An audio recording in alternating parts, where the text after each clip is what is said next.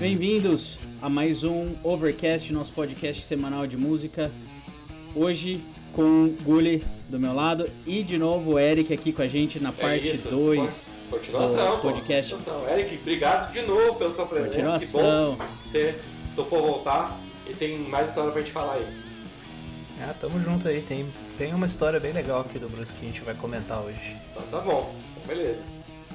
Legal. Continuação do podcast da, da última segunda. Que a gente achou que. A, a gente achou não, né? Tem tanta coisa pra falar do Bruce que realmente um podcast tem. Não dá, não dá, cara. E a gente vai terminar isso com vontade de querer falar mais, né? E se amanhã o Eric quiser voltar a falar do Bruce, É. tem mais coisa que a gente pode falar. E eu tenho certeza que ele vai voltar a falar de outras bandas. Eu acho que inclusive a gente pode fazer uma do Inger e do Eric, que a gente tem uma história muito legal sobre isso também. Que a gente pode pra, pra voltar a se reunir pra falar sobre, sobre isso, né? Então. e- É, pra falar do Bruce, teria que ler o livro dele aqui, que tem, tem página pra caramba, que tem muita história, então não dá. A gente só tem que falar algumas coisas mais interessantes É mesmo. isso.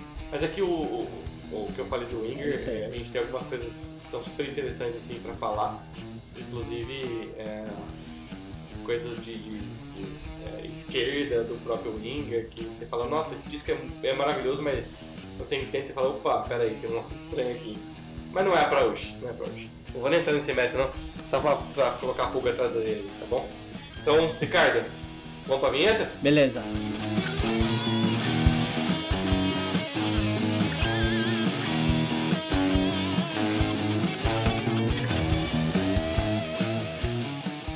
Beleza, então vamos, vamos continuar com o Bruce. O que, que a gente tem de para trazer hoje de novo que a gente não conseguiu comentar na semana Ah, hoje passada? tem a história de como ele entrou no Iron Maiden, né? É uma história bem legal, eu acho que... Não, não sei se vocês sabem como, como aconteceu. É, e é uma história que, pelo menos eu nunca vi falarem por aí além do livro, que ele mesmo escreveu, então é a história real mesmo. Contada por ele. Exatamente. Uma curiosidade é que quando ele ouviu Prowler na rádio, que estava estourando na Inglaterra, do primeiro disco do Iron Maiden, ele já ouviu e falou assim: Cara, eu vou cantar nessa banda, é o meu destino, não tem jeito. Ele já queria entrar no Iron Maiden. Pô, Peraí, faz um adendo aqui. É, explica do Paul Dayano, explica do Iron Maiden, e con- conta isso aí, porque pra quem talvez ache que o Bruce sempre foi o primeiro vocalista, deve estar pensando Ah, assim, não. como assim eu quero entrar no Iron Maiden? Ele não é o Bruce que fundou, então é importante você falar sobre isso. É, como não É. foi ele que criou, né? É, ele ficou com a cara da banda, né? Exato. Bom, na época o Iron Maiden ele tinha começado, tinha lançado o primeiro disco, Iron Maiden. O vocalista era o Paul Dayano. Isso. E é uma voz totalmente diferente, é um negócio mais puxado para aquele rock inglês clássico, que é um cara com uma voz mais rasgada, com um pouco com pouco alcance vocal. Uhum. Então é, é um- é um vocal mais simples, vamos dizer assim, né? Não que era ruim, mas era mais simples. Sim, sim. E, o Bruce, na época que, que lançou, né, ele tava no segundo disco dele do Samson, ele tava indo muito bem também, só que a diferença do Samson pro Iron Maiden foi que o Iron Maiden estourou no mundo, né, não foi só na Inglaterra. E o Samson tava ali disputando as paradas na Inglaterra só. E por que, que o Bruce se encantou pelo Iron? Cara, ele, ele se encantou pela música Prowler, pela energia que, que ela tem. Ele lembrava muito de Purple, ele fala, ele fala no livro aqui. Hum. Me lembra muito a energia do Deep Purple, então ele gostou do de como era, ah, acho que a levada de guitarra, né, a- Uhum. a di- o dinamismo da música. E desde que ele ouviu a primeira vez, ele falou: "Cara, eu vou cantar nessa banda e esse é meu destino e vambora". Legal, legal. O cara, o cara predestinado Deixa mesmo. eu fazer só uma, um parênteses aqui, porque aí você vai me falar se eu tô mentindo ou não, porque eu não sei. Só escutei histórias de que o Paul Dayano vive em Enredo aqui do lado de Campinas. Ah, isso eu não sei dizer não. É. Eu vou fazer o seguinte: você vai continuar contando a história, Ricardo. Se você puder me ajudar a pesquisar, porque eu acho que isso é verdade. Mas vamos lá, vamos seguir com a Eu história. não duvido não, que ele veio esses tempos atrás aí, né? Hum, não é, não tô falando Ele de, fez alguns Não shows. tô falando desses tempos atrás, não, tô falando de coisa de 10, 15 anos, tá? Então, mas eu acho que ele fez um- uma série de shows no Brasil aqui um tempo É, atrás. então, eu, eu E acho acho que foi só aqui. Então, dizem que ele mora em Vinhedo, mas, né? Enfim. Mas vamos lá. Vamos pois é, pois é. Que se chegar e falar assim, né? Se alguém anunciar na noite num bar, no boteco, estamos aqui com o Paul Daí, todo mundo vai falar assim, Quem é esse cara? esse é o problema. Né? Esse é o problema. Mas vamos lá. É, beleza, então ele se encantou pela música, e aí? Bom, aí ele tava na dele, né? Ele não, não foi atrás nada. Então ele, ele lógico, né? Ele fez. É, ele até fala aqui que ele tava fazendo muito show com o Samson e, e a voz dele tava ficando cada vez pior, ele não tava conseguindo dar conta. Teve dia que ele ficou até sem voz. Isso só na Inglaterra. Só na Inglaterra. Tá. E aí ele, ele lembrou de uma ex-namorada que tinha um, um caderno de anotações de exercícios vocais. E aí ele começou a fazer os exercícios vocais e foi atrás de aula, começou a ler, se interessou e aprendeu praticamente sozinho. Técnica O ser humano vocal. pode evoluir se ele quer, né? É, cara. Cara, além de tudo, ainda é autodidata. Não. Brincadeira. Bom, aí ele tava, já tinha feito as aulas, já tinha melhorado muito, né? E aí ele tava fazendo uma série de shows com o Samson na Inglaterra, que tava indo muito bem, show lotado e tal, como sempre. Aí na, na área do backstage, ele deu uma olhada lá, ele viu o Rod Smallwood, que é o empresário do Iron Maiden. Aí ele já ficou com a pulga atrás da orelha.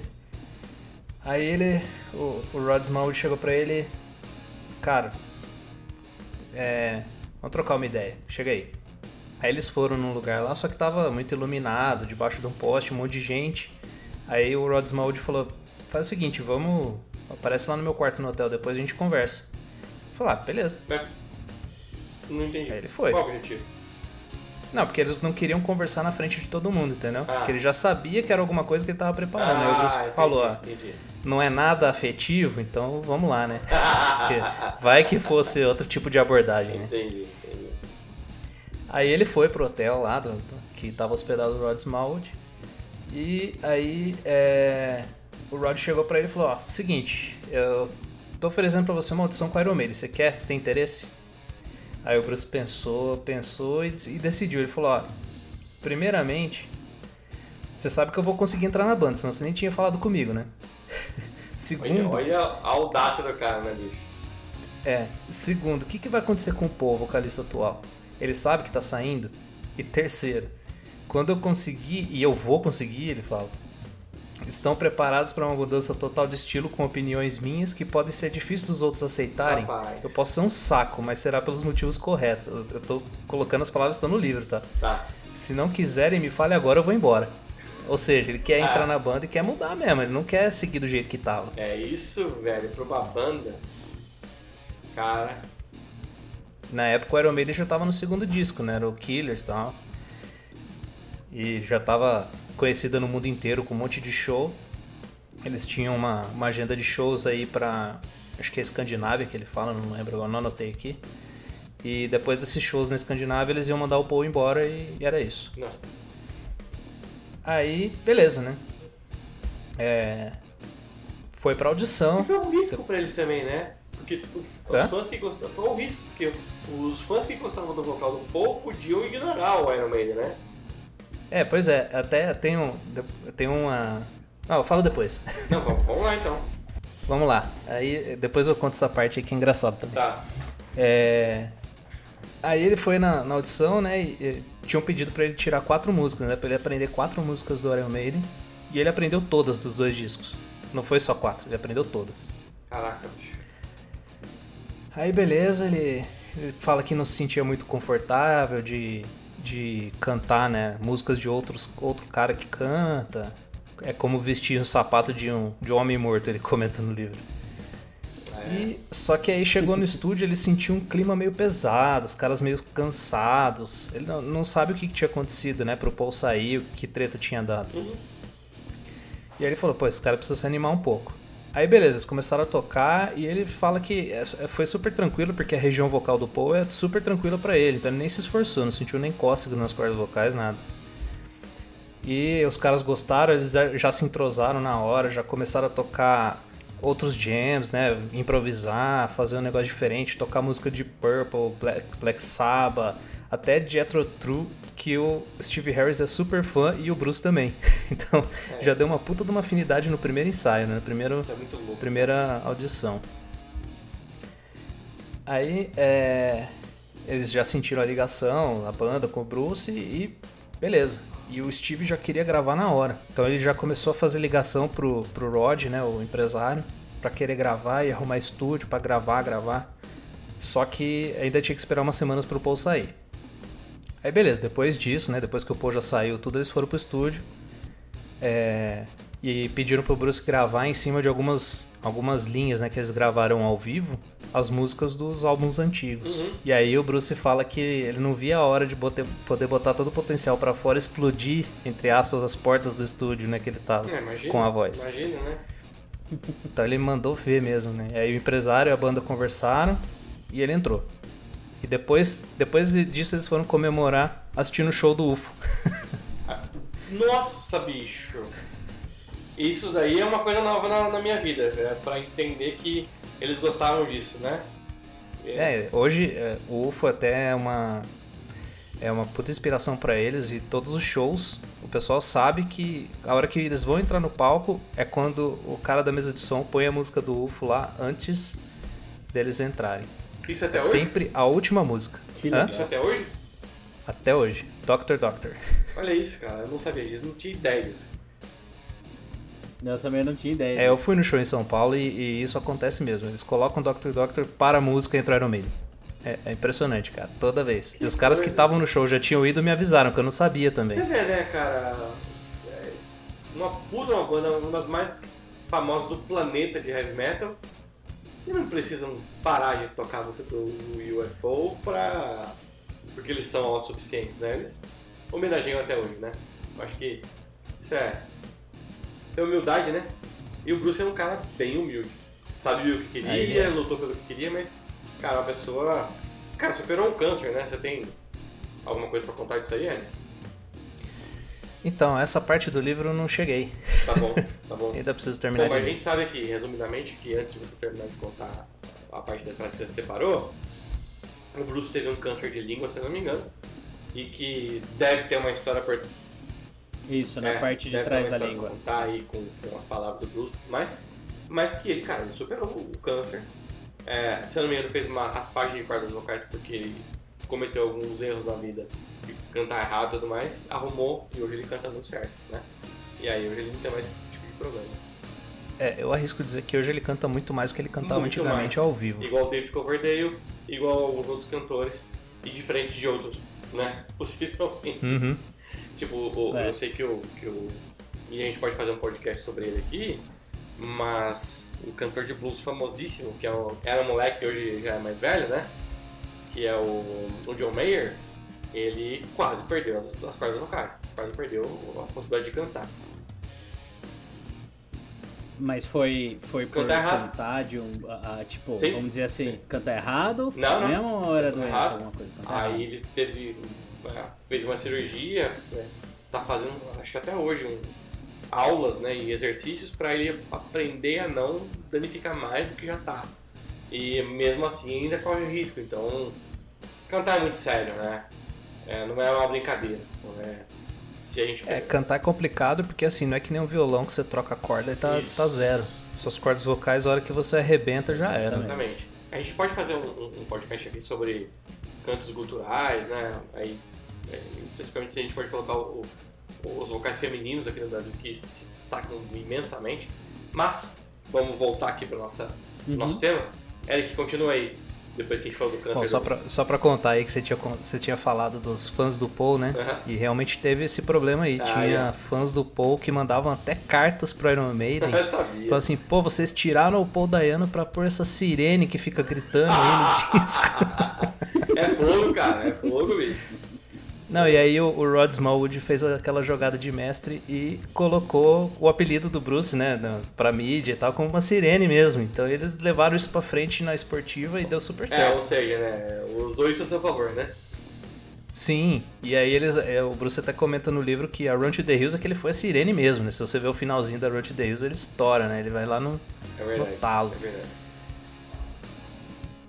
E Gulli, você tinha falado aqui pra dar uma pesquisada sobre o, o, o Paul e a, e a relação dele É. com o Brasil, se ele mora aqui. Cara, tem uma matéria dele pra uma, pra uma revista de Estocolmo que ele fala que o pai dele é brasileiro. Ah, Que ele é metade brasileiro, ele tem cidadania brasileira. Então, assim, eu não achei se ele mora aqui, mas É. com certeza ele deve Deve ter uma relação. E ele deve tocou tá em bares de vinhas, eu sabia, mas eu tinha escutado que ele morava. Mas como eu não tenho certeza, eu não vou arriscar. Não, então tá aí, tá aí, né? Então tem uma, tem uma justificativa pra, pra direcionar esse cara pro Brasil, né? Ele é metade brasileiro. Então tá bom. Uhum. Mas segue aí, Eric. Beleza. E a outra história que eu tenho aqui é do Kenny Gears. Jenny Gears, não sei como é que se pronuncia o nome dele. Tá, aqui é um O que, que vocês acham do desse certo? guitarrista? Ixi. É. Não, só por curiosidade mesmo. cara, é... A primeira coisa que eu posso falar desse cara, ele tá no Iron Maiden e eu não. Acabou. Né? Simples assim. se ele é foda, se ele é ruim, se... é isso. né? acho que eu resume bem. Quem, quem sou eu pra falar alguma coisa desse cara? Né? Tem só os ótimos. É, se você comparar com, com o Dave Murray, que é um cara mais virtuoso que ele, né, que usa captação no grave, que tem solos mais próximos de solos cromáticos e tudo mais. São diferentes, diferentes pessoas com diferentes estilos. É, e aí a gente pode colocar o Adrian Smith que voltou com o Iron Maiden agora com três guitarristas. Cara, aí, aí assim, né, cara, pra mim, eu como fã do Iron Maiden, vou dizer que a minha preferência é pelo Adrian Smith. O Jake Gears é, é, é um guitarrista bom, ele tá no Iron Maiden, velho. É, é, é assim, ó. Eu vou fazer uma comparação pra vocês entenderem como é que eu penso. A pergunta que você me fez era que eu vou volta a pergunta. O que, que vocês acham do Kick Hammett do Metallica? É a mesma coisa que o Jake Gears, cara. É, é isso. Ele tá no Metallica. Tá no Quem Metallica. é você pra falar que o cara é um ruim? Né? Quem é você pra falar que ele esconde o solo com o A? Não é ninguém, velho. Você tá no Metallica? Não, então, bicho, baixa a bola que o cara tá lá. É pra começar a conversa, entendeu? Então, assim, quem sou eu pra falar mal de qualquer pessoa, qualquer guitarrista que é famoso? Hum, Nada, ninguém. Um zero à esquerda. Então, o que eu penso é o seguinte: é, são estilos diferentes.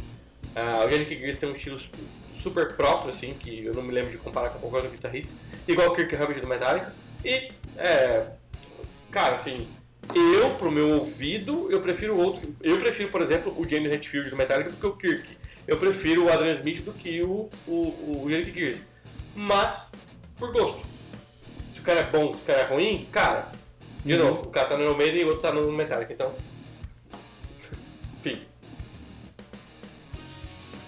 É, isso é uma coisa da- do mundo da música, que, mas não dos músicos, né? Isso eu vou dizer assim, do lado dos fãs, que a- a- às vezes a- atrapalha um pouco esse negócio, ah, comparar esse cara aqui, não, mas esse cara faz isso aqui melhor que esse, esses caras esconde solo no ar. Meu, cara tá fazendo Isso. show pra 80 mil pessoas. E mais do que isso, né? Vamos falar do Tom Morello, do, do Nossa. Rage Against? Cara, É, eu não vou dar minha opinião que. é, Mas, Ricardo, a gente pode fazer um podcast só sobre isso. O riff da música mais conhecida do Rage Against the Machine, cara, sinto muito. É maravilhoso, cara. Arrepia até os pelos do fiofó, entendeu? Ponto final. O cara é um monstro no que ele faz. Cara, Isso eu tenho que concordar. Os É- riffs que é- ele faz são é assim, sensacionais. ó. Isso é o verdadeiro funk para brasileiros que estão, que estão escutando e que talvez achem que funk é coisa de, de batidão no Rio de Janeiro.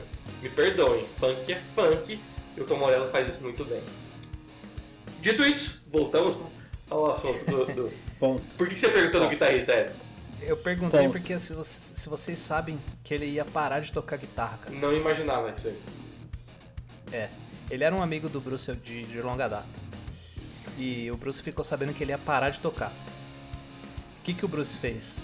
O Bruce tinha um monte de composições, sentou com ele e falou assim: Vamos gravar um disco solo meu, você toca comigo? Ele falou: Tá bom. E aí eles gravaram esse disco e por isso que o Janik não parou de tocar, cara. Cara, isso, Caraca. isso é uma das coisas é mais né? importantes na Isso é vida. parceria. né? tá? Na minha opinião. Tem essa história muito parecida com o Foo Fighters, também a gente pode falar num outro podcast. Que o guitarrista base é o guitarrista base, mesmo Sério? porque não tem solo no Foo. Fighters, né? O guitarrista que tá com eles também foi Uhum. o mesmo princípio aí, é, é, seguido pelo, pelo, pelo dono do Foo Fighters, que é o Wes Batata Nirvana, que é o atual vocalista do Foo Fighters, que é um cara que muitas vezes eu falar isso, pra muita gente fala assim, peraí, você tá me falando que o vocalista do Foo Fighters era o Batata Nirvana? É, como assim, né? Quase ninguém sabe disso, né? Então, cara, assim, é... o Dave pra mim, ele é um acontecimento.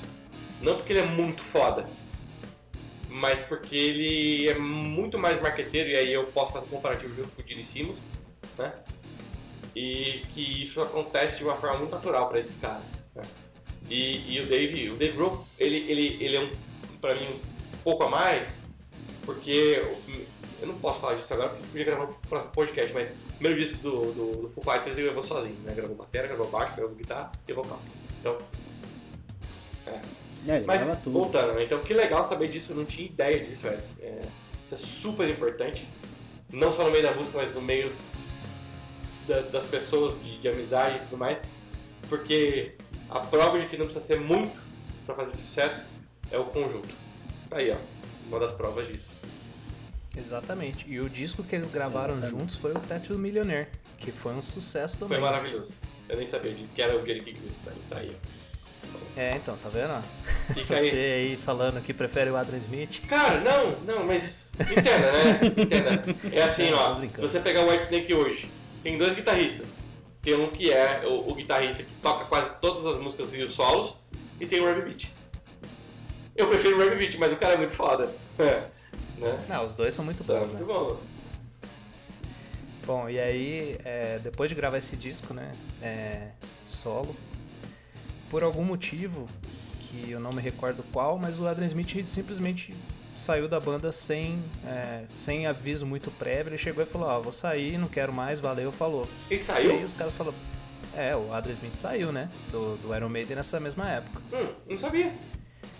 É, foi depois do Seventh Sun lá. Hum o Adam Smith saiu do Iron Maiden. Ah, não, não, desculpa. O Adam ficaram... Smith saiu, tá bom, beleza, beleza. É. Tá, tá. O Adam Smith saiu do Iron Maiden e eles ficaram sem um guitarrista, né? Ficaram só com o Sim, Dave. isso. E aí o Bruce falou, ó, tem esse meu amigo aqui, ó, ele gravou comigo e tal. Então o Bruce ainda colocou o cara no Iron Maiden. Só isso, né? E, é, e aí, é. apesar é. dele ter um estilo muito diferente com o Adrian, deu química, os caras se entenderam e lançaram discos muito bons aí. Pô, então... um melhor que o outro, cara. Um melhor que o outro. É, e esse é um lance interessante, né? Porque, por exemplo, você pode trazer um cara que é o maior virtuoso da guitarra. Se não der a liga com a banda, não vai fazer E geralmente não dá, viu, Ricardo? Entendeu? O cara que é virtuoso. É. Principalmente quando começa é... a bater ego, começa a bater de frente. Pô, aí, aí já era. Aí o cara pode ser o melhor guitarrista do mundo, não vai ficar bom. Por isso que o Iggy hoje eu contei sozinho. Hoje eu contei como o Bruce entrou, vamos também contar como ele saiu, né? Naquele, bom, bom também. Tempo. Bom também. Bom, aí ele, ele gravou né, os dois discos lá, inclu, incluso Fear of the Dark, que estava em turnê. E ele aproveitou essa, uhum. essa turnê dele e começou a, a, gravar novas composições para o segundo disco, o Boss to Picasso, que também é um puta do disco, né? É verdade. E, esse é o que eu tenho em casa, é cara. Eu sou vidrado nesse disco. Esse é um dos melhores mesmo.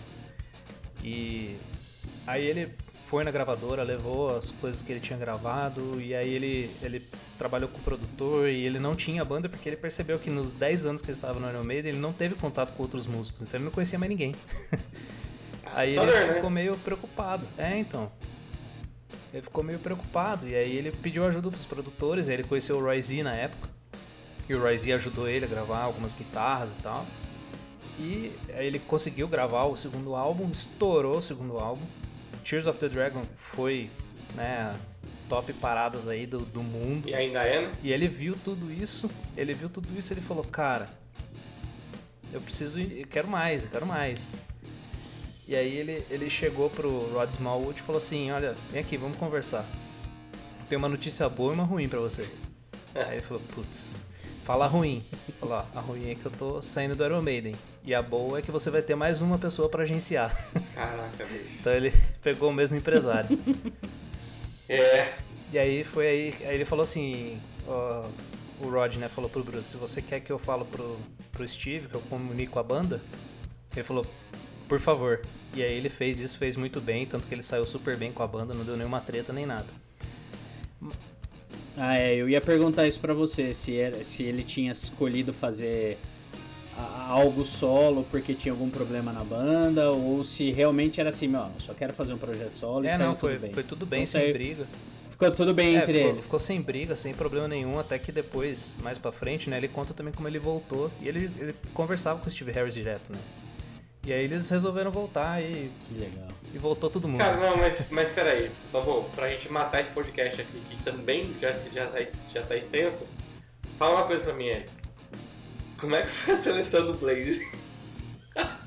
Cara, isso ele não fala no livro porque ele não tava, né? Não, não, Mas- mas e aí? Você deve ter pesquisado também sobre isso. É, eu não pesquisei, mas eu já ouvi histórias aí que foi puro dinheiro.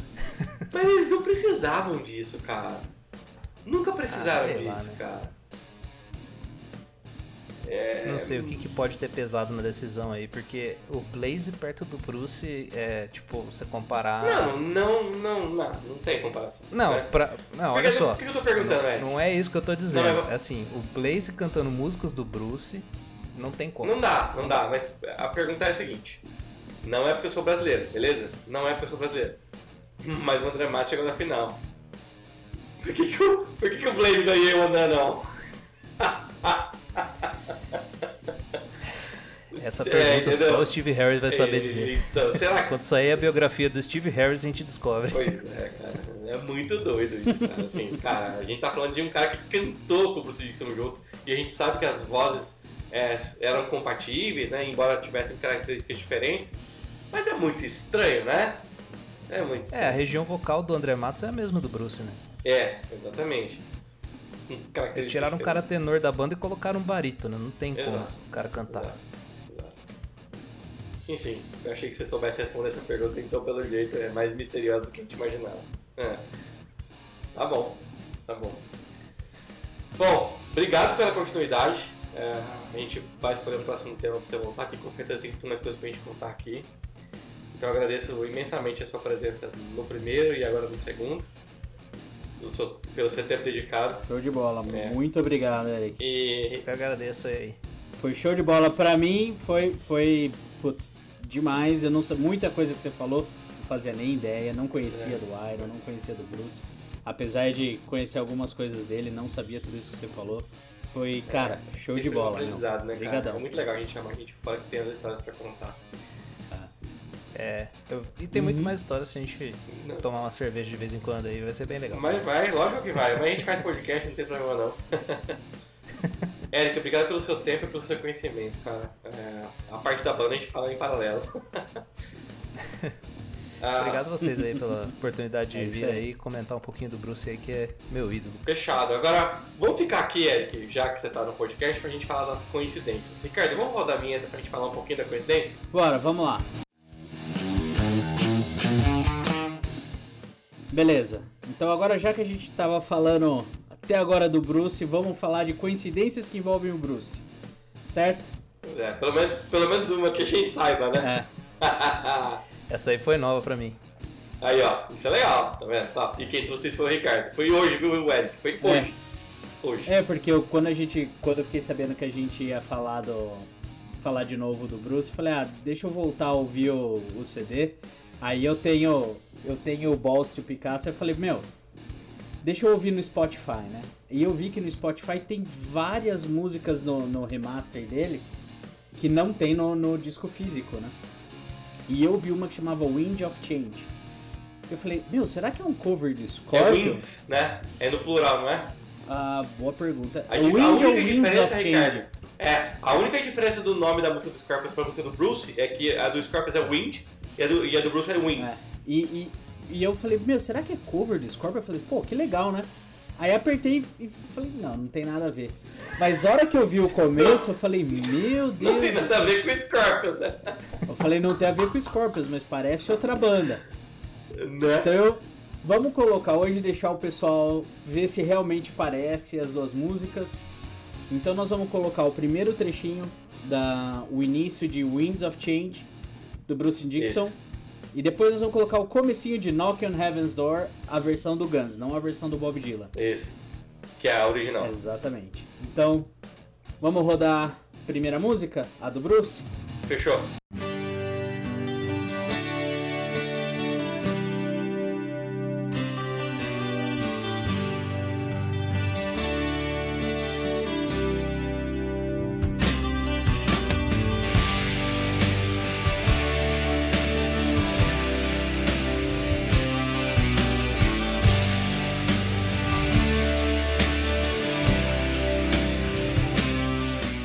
Beleza, então uh, essa foi Pra quem conhece quem on conhece, é. Do Guns já deve ter se identificado, né?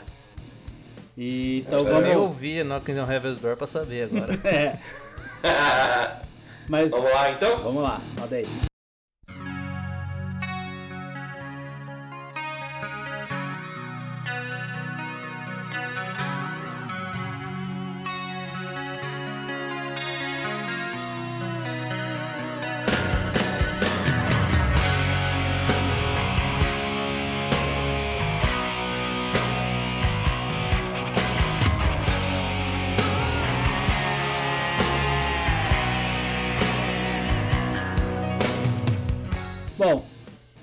Parecido ou não, inspirado ou não, querendo ou não, é uma progressão que muita gente usa. É muito Exatamente. comum na música. Mas é que a estrutura, a transição, Exato. tudo muito. Desde a guitarra limpa até a guitarra suja É. por trás, tem uma semelhança muito Tem uma próxima, né? semelhança. Mas de novo, mesmo caso, na minha opinião, do, do Corey Taylor, é assim, se não foi proposital, teve inspiração, e se foi proposital, não foi pra usar disso a seu favor. Foi só uma homenagem, porque realmente eles não precisam disso, né? É, Tanto o Bruce quanto o Corey é, estão consolidados no mercado. é isso aí. Bom, vamos rodar a Bom. vinheta e pros recadinhos finais? Bora! Beleza, recadinhos finais, como sempre, nosso parceiro desde o primeiro podcast, Gear Club. Confiram lá, loja de instrumentos e acessórios musicais, novos e usados, gearclub.com.br e no Instagram, gearclub.oficial. Isso aí. Ah, deixa só eu é, fazer dois, duas observações aqui. Thiago tá esperando meu baixo, porque não chegou ainda. então, eu preciso dele.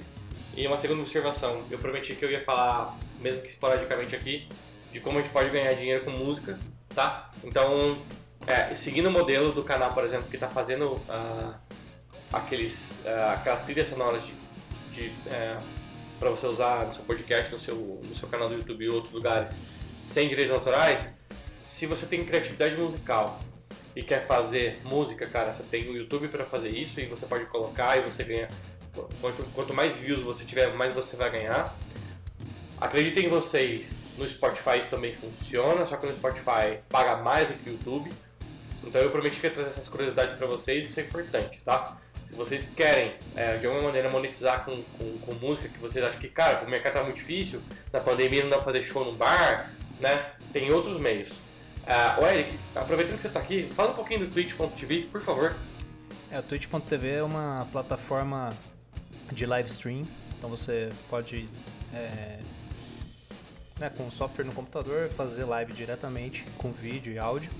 E tem muita gente que faz também é, lives de música, né? Mas, como- mas como é que monetiza com isso, Eric? Então, eu vou chegar lá. É, Tá. A Twitch ela, ela funciona como o YouTube, né? Como a partir de lives do YouTube.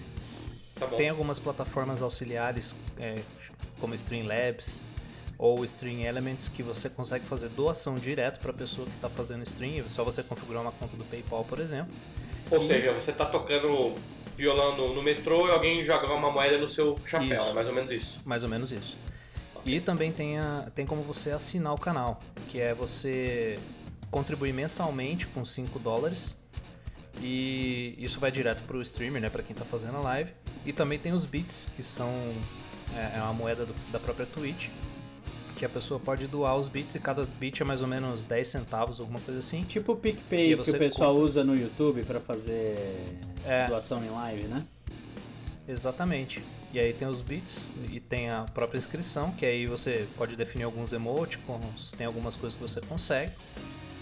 E você consegue monetizar com isso também. Então assim, E- ou seja, né, se você tem músicas, você é criativo e quiser tocar ao vivo ali, fizer uma live e a pe- pessoa gostar, eles podem doar coisas pra você, né, moeda, tanto, tanto da moeda digital do próprio Twitch, quanto é, em grana. E também, se você é, se consolidar ali no, no Twitch, você pode receber é, grana de assinatura que todo mundo vai te acompanhar, por exemplo, né? Então, é um modelo novo. O Eric tinha me contado. Eu falei, Eric, não, não, isso. Aí Ele falou, Gole. Aí eu falei, peraí, deixa eu olhar isso direito. E realmente é um negócio bem, bem do momento. Então, é, tem, o- tem uma galera que faz live, né, principalmente de música, tocando covers ou falando assim, ah, se você doar X, você pode pedir uma música, eu toco aqui ao vivo. Legal. Ou então você, o, o, você pode é, faz uma live especial. Eu tava vendo um baixista outro dia que ele faz live e ele acaba ensinando um pouco a galera. Então ele Uhum. fala assim, ó, se você for é, assinante do canal, você pode pedir duas músicas, eu vou analisar e vou te explicar como é que eu fiz pra chegar naquela, naquela melodia, né? Porque ele tira na hora. Tem música que ele não conhece, então ele vai lá, tira na hora e improvisa em cima. Ele acaba explicando, ele dá tipo, uma aula mesmo, né? No ao vivo. É, e o legal é que é um benefício pra quem. Pra incentivar o pessoal a virar membro do canal do cara, né? É, exatamente. Então, assim, tem, tinha um cara também que. É que tem um, tem um jogo que chama Rocksmith. E aí você pode baixar as músicas e. E aí ele dá os, os dedilhados lá que você tem que fazer, tudo, né? Tocar as notas corretas. Tem muita gente que faz isso também. Uhum. Pluga a guitarra no computador, abre o jogo, transmite, e aí o pessoal vai pedindo música durante a live e você vai tocando. Que legal. Mesmo que você não saiba, vai estar na tela o que você tem que tocar. Muito massa. Então tá aí, ó. Fica a dica. é, aliás, várias delas é, de como a gente monetiza nosso conhecimento musical no mundo hoje, de pandemia inclusive, e que os bares eles continuam existindo, eles vão voltar ativos agora, mas tem muito mais do que isso no mundo virtual. E, cara, prova disso é, é isso que o Eric pôde contar, então fiquem de olho. Eric, obrigado de novo pelo seu tempo, pela contribuição. Valeu. Você vai cara. voltar aqui outras vezes. É, a gente vou fazer uma promessa aqui ao vivo, é, que vai ficar gravado. Nós vamos fazer um single e nós vamos trazer a música aqui pra tocar. Fechado? Qual música? Aquela lá. Ah, daí nós vamos... Não, bicho, nós vamos escolher. Nós vamos escolher. Já era, certo? agora prometeu. aquela lá a gente precisa terminar, pô. Agora a gente prometeu, vai ter que, ter que Não, independente de qual música, a gente vai fazer uma música pra trazer aqui. Pode ser? Tá bom, beleza. Tá bom. Valeu, gente. Então tá bom. Não, Obrigadão, cara. E, ô, ô, Ri- ô, Ricardo, Oi. você tá incluso nessa, viu? Você, você vai se ferrar pra participar disso aí, tá bom? É, eu apresento. Não, senhor. Dá pra fazer um Vai collab, tocar. Cada um grava uma partezinha e já É era. isso aí. É isso aí. Valeu, gente. Gente, obrigado, até a próxima e a gente se vê no próximo Pocket e depois no nosso próximo podcast. Passamos um pouquinho do tempo, mas foi muito válido. Obrigado, galera. Valeu, gente. Abraço. Até mais.